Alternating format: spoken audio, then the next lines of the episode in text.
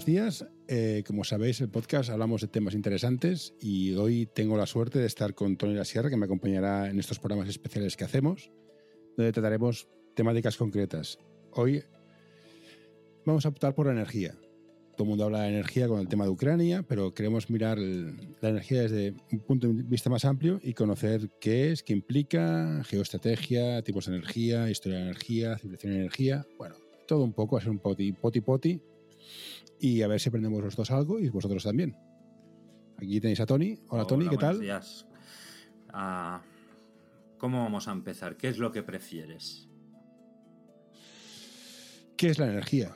Básicamente. Pues la energía, sabes que es aquello que necesitamos para, hacer un trabajo, ¿vale? Lo dejamos así y así los físicos que tienen sus historias a explicar, pues si quieren comentan o, nos piden que les hagamos otra, otro programa especial que nos va a ir muy bien.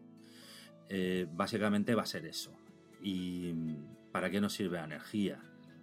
Como no, no, lo vamos a hacer para niños tampoco, al final la energía es lo que nos permite ahora mismo comunicarnos o cualquier otra cosa que nos salga de las narices. Porque al final para cualquier trabajo, y cualquier trabajo eh, significa cualquier cosa que se nos pase por la cabeza, vamos a utilizar eh, energía. Ya puede ser de las patatas al comer, que luego nos iremos, nos pillaremos la azada y vamos a, al huerto, o, hacer un podcast, para el cual necesitamos un vector energético, en este caso, que es la electricidad. Y, y con esto Mm, básicamente podemos decir que es lo que es la definición de energía. Para cualquier cosa que, necesitemos la vamos a, tener. Dígame. Lo que me parece curioso es que la energía como concepto que usamos ahora empieza, empieza a parecer muy tarde, porque al principio la energía era básicamente el fuego, para hacer unas patatas bravas, unos, unos luego la fuerza animal y ya está. Hasta el 1700 y pico no empezó a usarse el tema del carbón y estas cosas para generar electricidad, la máquina de VAT, o usamos el petróleo. Con lo cual, todo este apoyo de energía que tenemos ahora empezó relativamente pronto, ¿no? Más o menos, sí. Ayuda a mantener este podcast en anorta.com barra colaborar. Y no, porque siempre...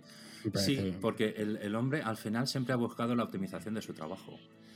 Eh, y los romanos no eran una excepción, los griegos no eran una excepción. Los griegos, por ejemplo, eh, utilizaron la energía para quemar las velas de sus enemigos. Y, y aparte te voy a decir una cosa que, a mí cuando me la explicaron me quedé, pero a cuadros. Un profesor mío eh, también era profesor en Berkeley y lo que hacen los yankees ya sabes lo que es comprar compran absolutamente todo. Y compran incunables. Y bueno, Berkeley es, una de la Ivy League, aunque es la única pública, y, pero tienen pasta a base de sus fundaciones. Y bueno, como mi profesor era un tío, bueno, hizo, una, hizo unas clases muy interesantes sobre derecho y tal, derecho comparado, se lo quisieron pagar con clases, clases de los mejores catedráticos que tenían allí. Uno de ellos era ingeniero y le precisamente le empezó a hablar sobre algo que tenían los romanos en ciernes cuando entró Aníbal a la península itálica, que era un engendro que hacía del fuego una máquina de vapor. Lo inventaron los romanos y estuvo muerto como 1500 años. Y eso no se sabe. Pero es que lo que, lo que nos prueba es que el hombre ha buscado siempre el ingenio para poder multiplicar las fuerzas de trabajo. Porque mm, se piensa en energía, es que pensamos en energía de una, cosa, de, una manera muy simple, que es como esto, ¿no? Enciendo la luz, pongo en marcha el ordenador, arranco el coche, eh, pero es que la energía es cualquier cosa que nos ayude a, ejercer un trabajo. Y Hay un artículo que no, he, que no he llegado a identificar, porque leo a veces cosas y soy tan tonto que no las guardo, que era magnífico porque hablaban del Bitcoin, pero haciendo una evolución de cómo se había, se había mm, cuantificado la energía, el gasto de energía a lo largo del tiempo. Y empezaba precisamente en tiempos de los, de los romanos. me parece que sí, que no, que no eran los griegos, empezaban en tiempos de los romanos porque el valor de los estercios que estaban impresos en oro, me parece que era el sestercio que estaba, no sé si eran los, los estercios en oro y los denarios en plata. Yo creo que sí, que, el, denario era en plata. Es igual, el, el valor que se le daba tenía más o menos que ver con lo que costaba extraerlo.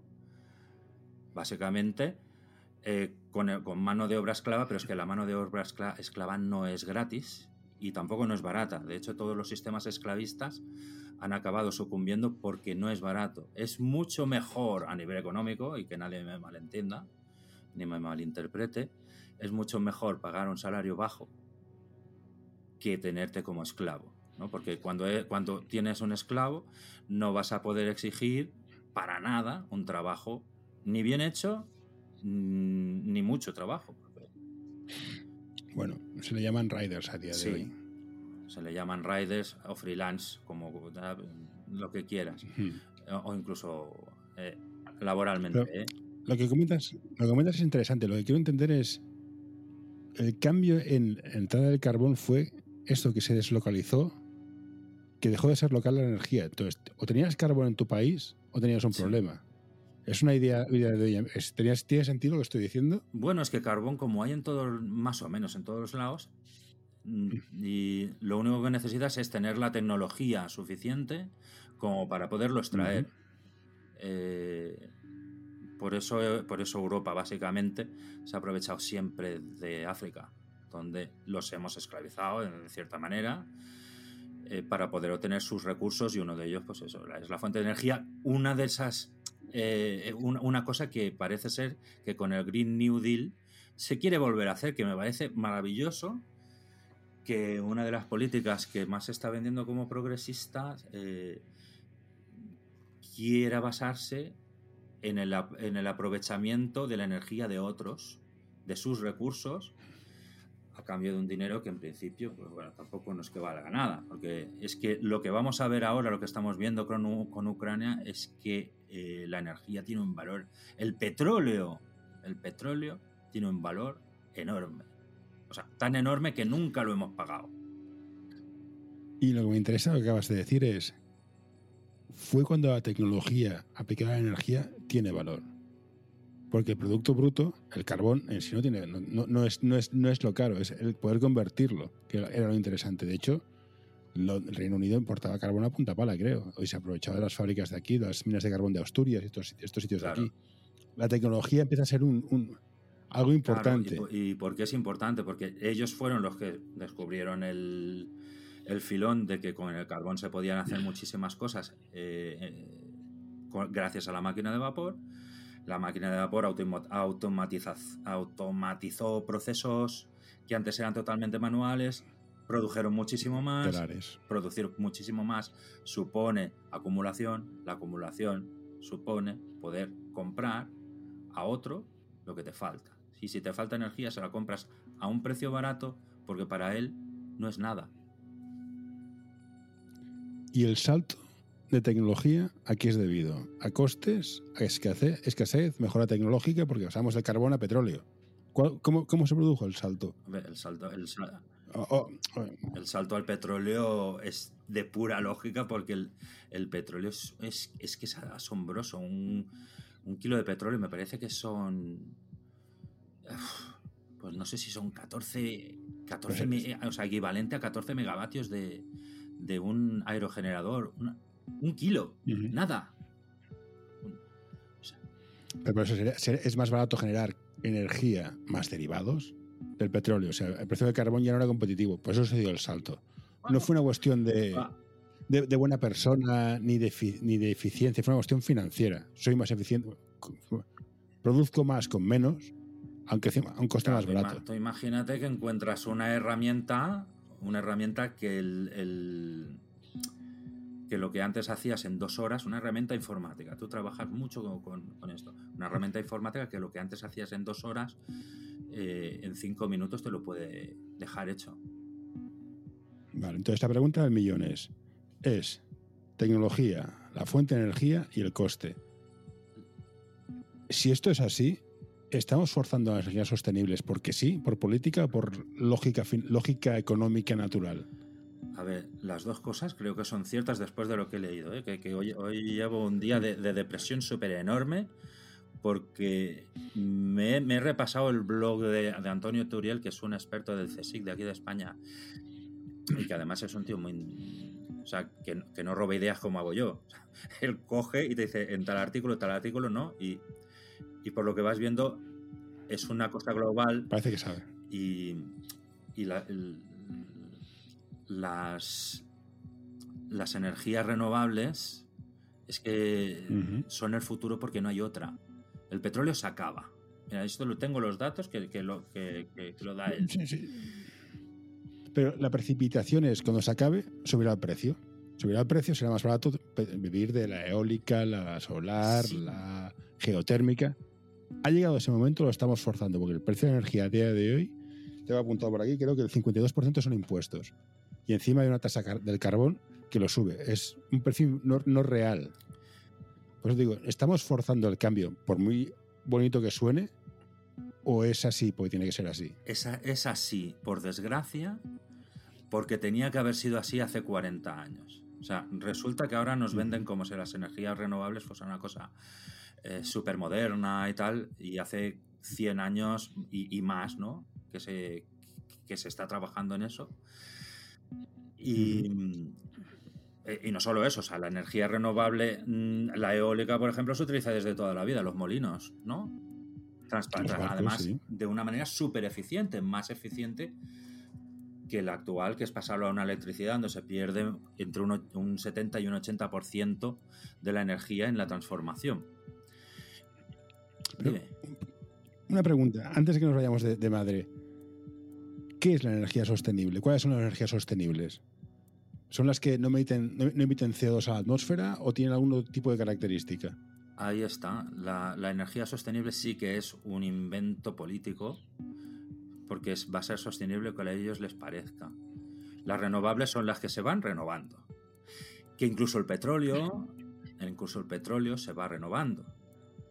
Pero no al ritmo que lo necesitamos, ni muchísimo menos. Eh, eso, te iba a decir. Claro. Porque es que el, es que cuando, cuando he leído eh, en, los artículos de Turiel que dice que para el 2025, que es ya, o sea, ya, pero ya, la producción de petróleo a nivel mundial habrá caído respecto a 2014 un 50%. Dices, pero es que no tenemos capacidad de reacción.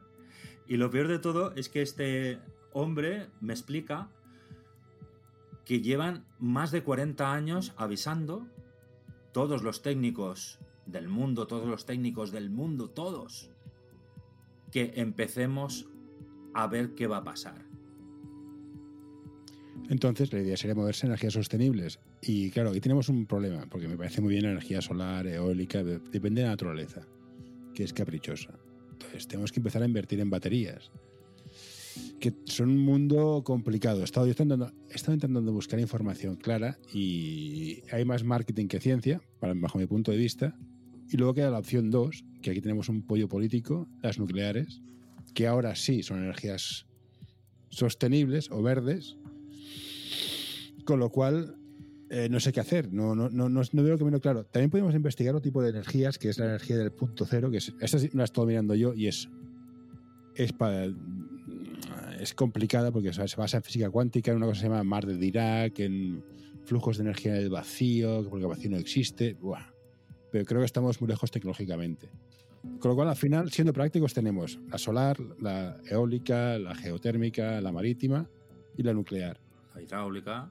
La, sí, la, hidráulica, lo más de presas, lo de las presas, pero el problema es cómo das un caudal constante y seguro de energía a una población. Con el sol, complicado. Con el viento, complicado. Hemos de decir, mira, aceptemos la realidad, hemos de comernos el nuclear. Pues eh, también según he leído, pues tampoco. Porque la producción de uranio, la producción de uranio casi que está peor que la, de, que la del petróleo. Vale, ahora me derivo yo. ¿Qué hacemos entonces? ¿Hacemos lo que dice Ana Botín? ¿Ponemos la calefacción a 17 grados mientras me curo con el bisón? Bueno, a ver, toda esta gente le, están pegando patadas a la lata desde siempre porque son políticos y punto. y, por lo que, y por lo que parece ser es que además mm, se están dando cuenta ahora. Con, la COVID se han empezado a dar cuenta. vale. Que ya es ¿Qué tienes ahí? Claro, es que si, si a solar no cubre, las baterías no dan, la nuclear tampoco, el petróleo se acaba. Podemos empezar a quemar libros. Queda un poco Alemania de los años 30, pero pero la, solución. parece ser que han hecho muchos estudios y se podría, se podría llegar. Se podría llegar a tener la energía necesaria para vivir y tener un nivel de vida aceptable como el que tenemos más o menos, eliminando todo lo superfluo, que después hablaremos, con la energía renovable y eh, teniendo de apoyo, teniendo de apoyo, porque si no, mm, no se aguanta, pero de un apoyo sencillamente logístico, eh, centrales de, ciclo combinado y muy poquita cosa más. Y las, y las, y, las nucleares, pero eso, no como nuclear de tirón, no, nuclear para simplemente apoyo de sistema para estabilizar el sistema eléctrico, que es complicadísimo, no sabía yo que era una cosa. O sea, Tesla nos regaló una cosa maravillosa que es eh, la corriente alterna la corriente continua, sí.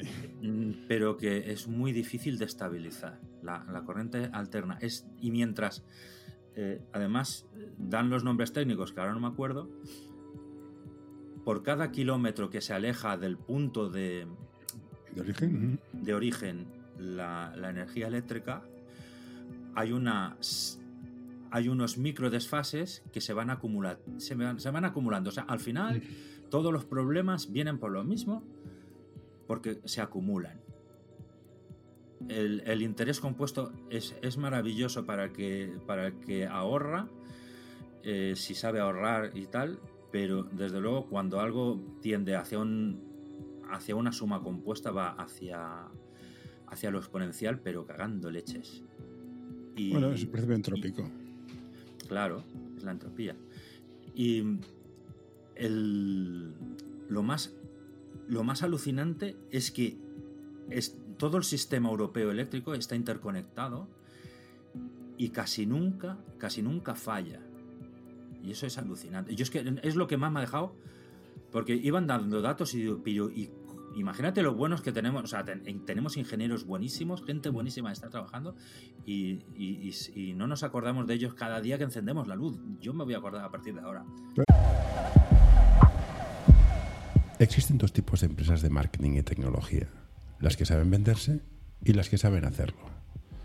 Como ves por este anuncio, nosotros somos de las segundas. Visítanos en anorta.com y descubrirás qué podemos hacer por ti. Sí, perdona que te interrumpa. De acuerdo, pero cada vez más la evolución de la sociedad va ligada al incremento del gasto energético. Si la apuesta es cerrar, cortar el gasto energético, tenemos un problema de evolución, tal como hemos experimentado hasta ahora. Sí. O sea, la idea que nos planteamos ahora es, paramos de crecer como sociedad, evolucionar. según, según Turiel, no hay otra, no hay otra opción. Bueno, yo, sí, sí, perdona. Yo, yo siendo capitalista y además petrol, petrolhead que soy, eh, pues mm, te puedo decir, no hasta hoy, hace un tiempo que ya le voy dando vueltas porque ya te digo, vas leyendo cosas y dices, es que... Y es que el capitalismo está basado en el crecimiento infinito. Y somos, somos finitos nosotros, Pero es que el planeta no, no, es otra cosa que una pelota. O sea, más finito que una pelota. Bueno, no sé si está basado. Es que esto del capitalismo es como. O sea, otro debate, ¿eh? pero bueno, no, voy a entrar en el debate. Pero creo que hay más. Hay, hay, una teoría de un tal Kardashev que dice que las civilizaciones se distinguen por dos tipos de niveles de uso energético: las que generan su planeta, las generadas las estrellas y las generadas las galaxias.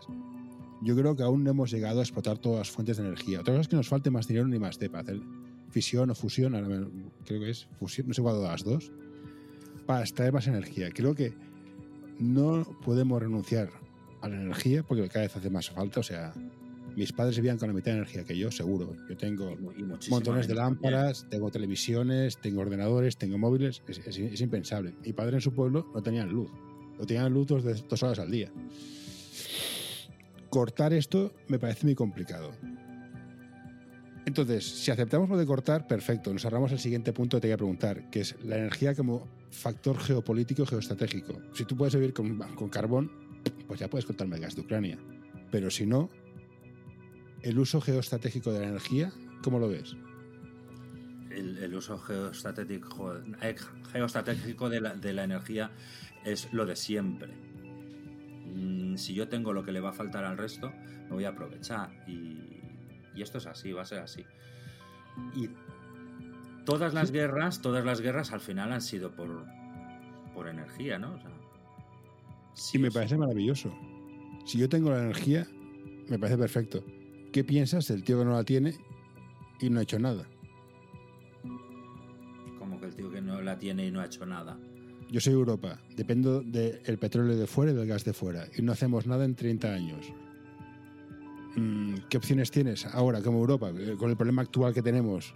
Pues, tenemos un problema Houston porque Francia tiene 69 centrales nucleares de las cuales el 50% no están funcionando porque no hay suficiente uranio. Eh, España, Alemania están muy bien posicionadas en energías renovables, pero no da porque además es eso, se necesita incluso para mantener la red. Y no solo eso, que el petróleo es necesario. O sea, el, poco petróleo que vaya quedando lo necesitamos para industria pesada. es, que es, necesario. y, nuestra, y nuestra luz, eh, nuestra luz, que es que al final la electricidad, la electricidad, lo, dice Turiel, la electricidad es, es un 20% del gasto energético de, de España. O sea, básicamente no es nada. ¿La puedes cubrir con molinos de viento? Pues casi que sí. ¿La electricidad? ¿Qué te refieres con electricidad? No, no, la, electricidad de los hogares. Ah, vale, vale, vale, vale, vale. La, oficina. Vale, vale, vale. altos hornos, altos hornos necesita tema. Los altos hornos necesitan energía. Energía de verdad.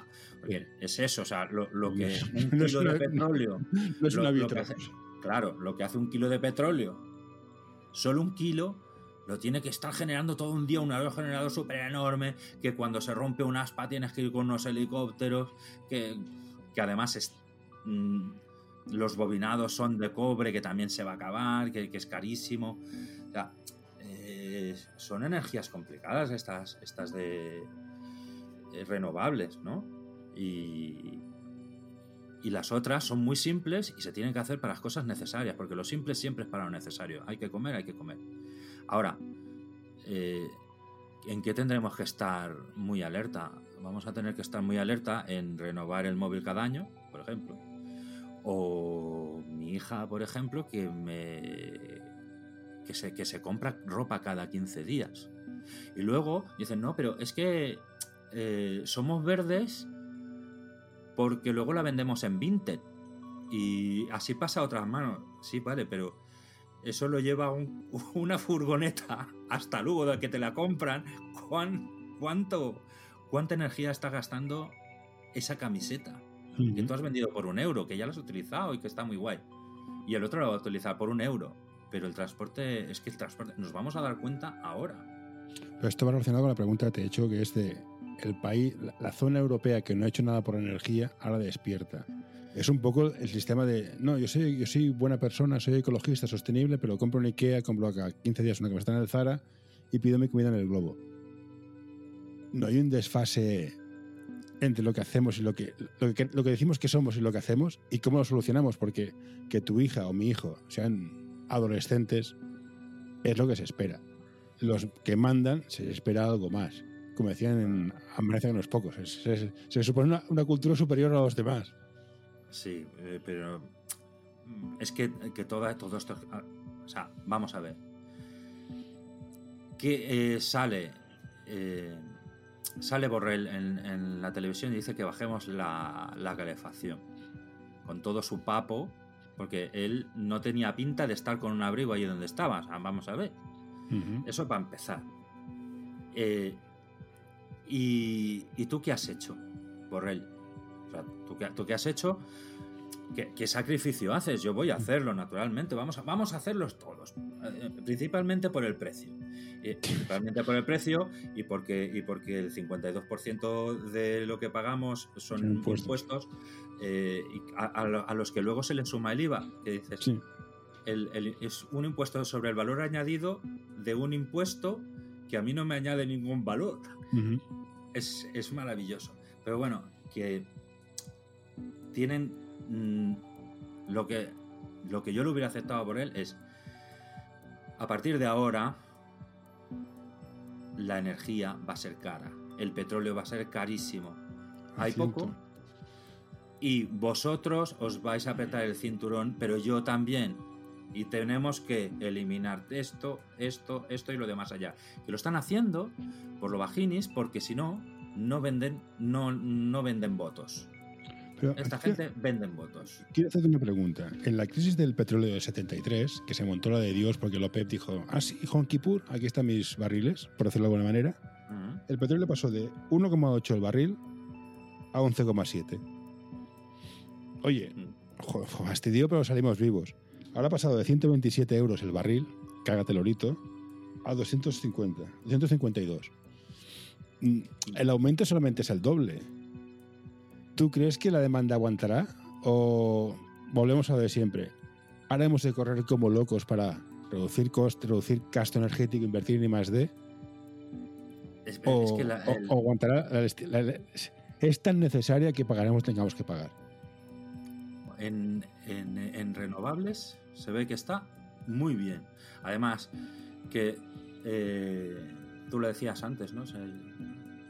Igual no estábamos, igual no estábamos conectados todavía. Mientras yo lo tenga en abierto, que pueda mirar el código fuente, pues esto es código fuente. Lo bueno de, esta, de, esto es que se aprovecha el resto del mundo. Uno hace. Tú puedes patentar un tipo de aspa, pero. Eh, en, ¿En qué estudios está basada? Como es un estudio científico, va a estar en la red y lo va a saber todo el mundo. Y pueden hacer una cosa parecida, que no sea muy igual, y van a sacarle provecho. Pues eso se ve que está pasando desde siempre. O sea, que es una de las cosas que, que sí que se ha trabajado para la humanidad.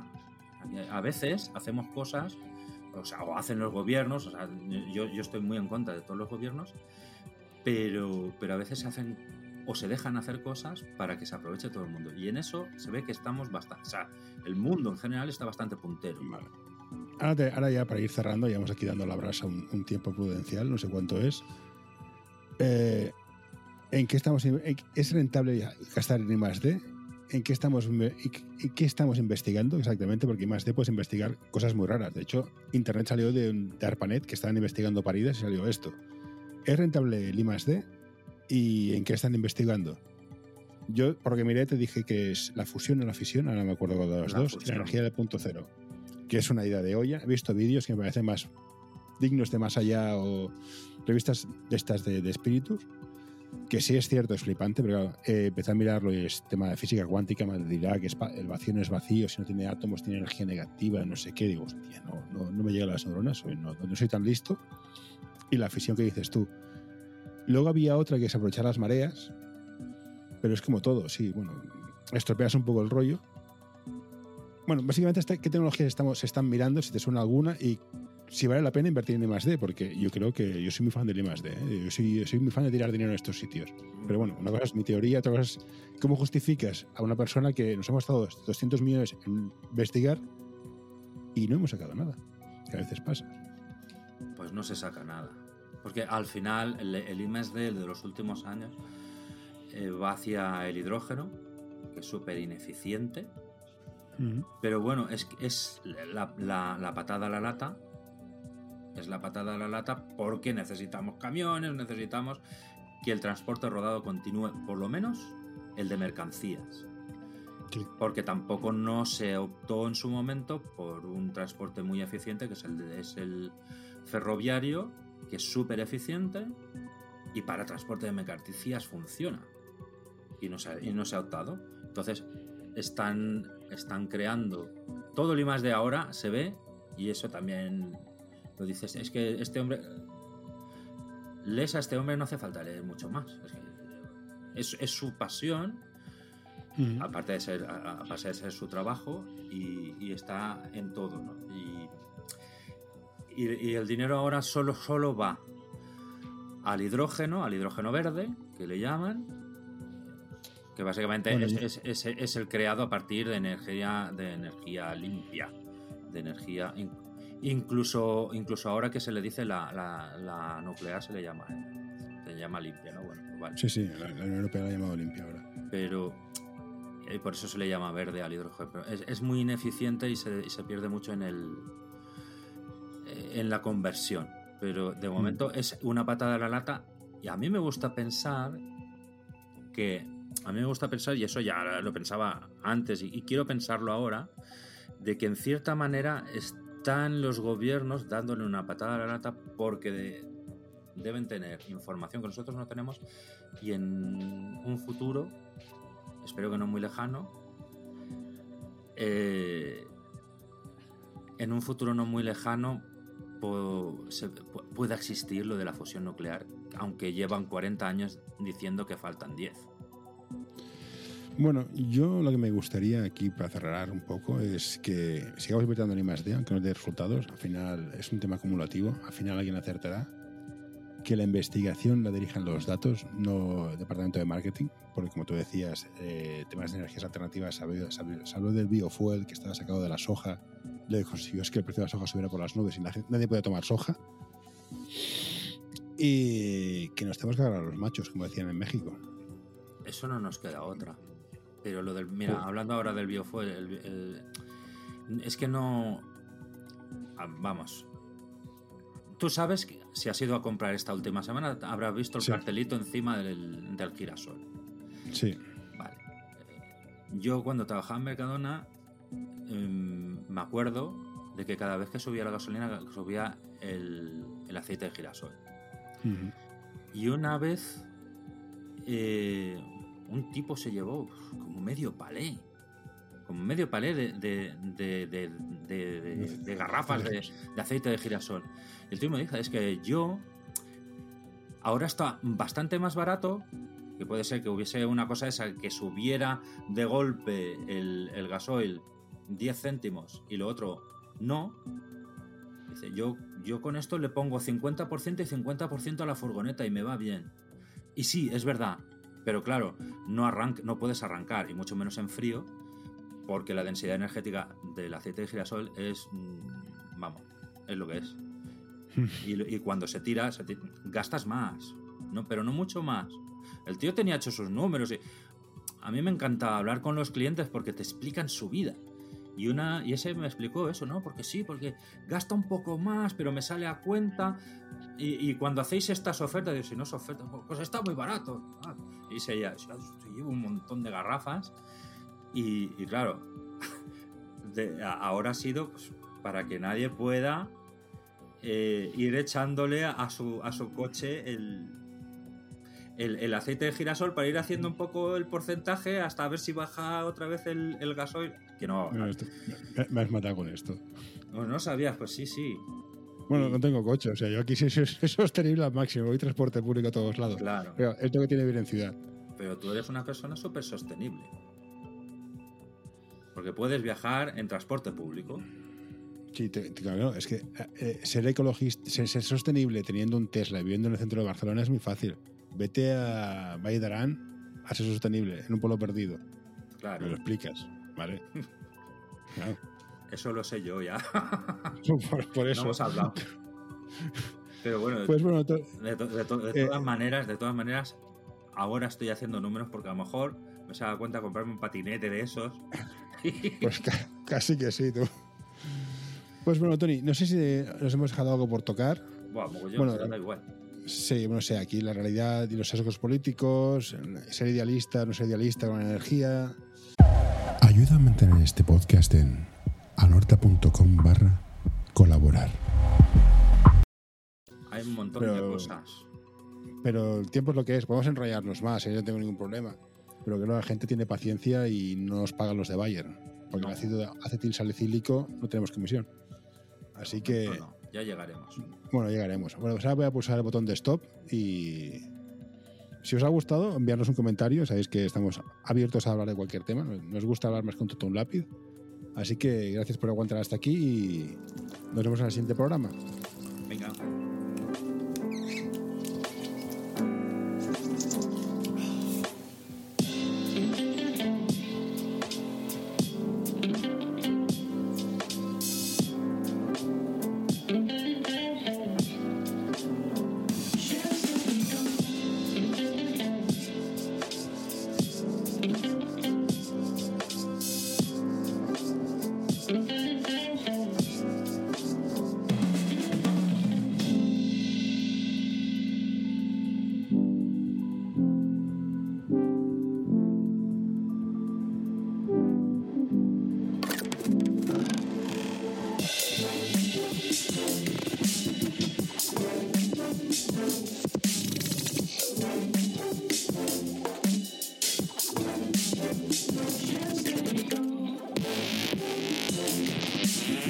Thank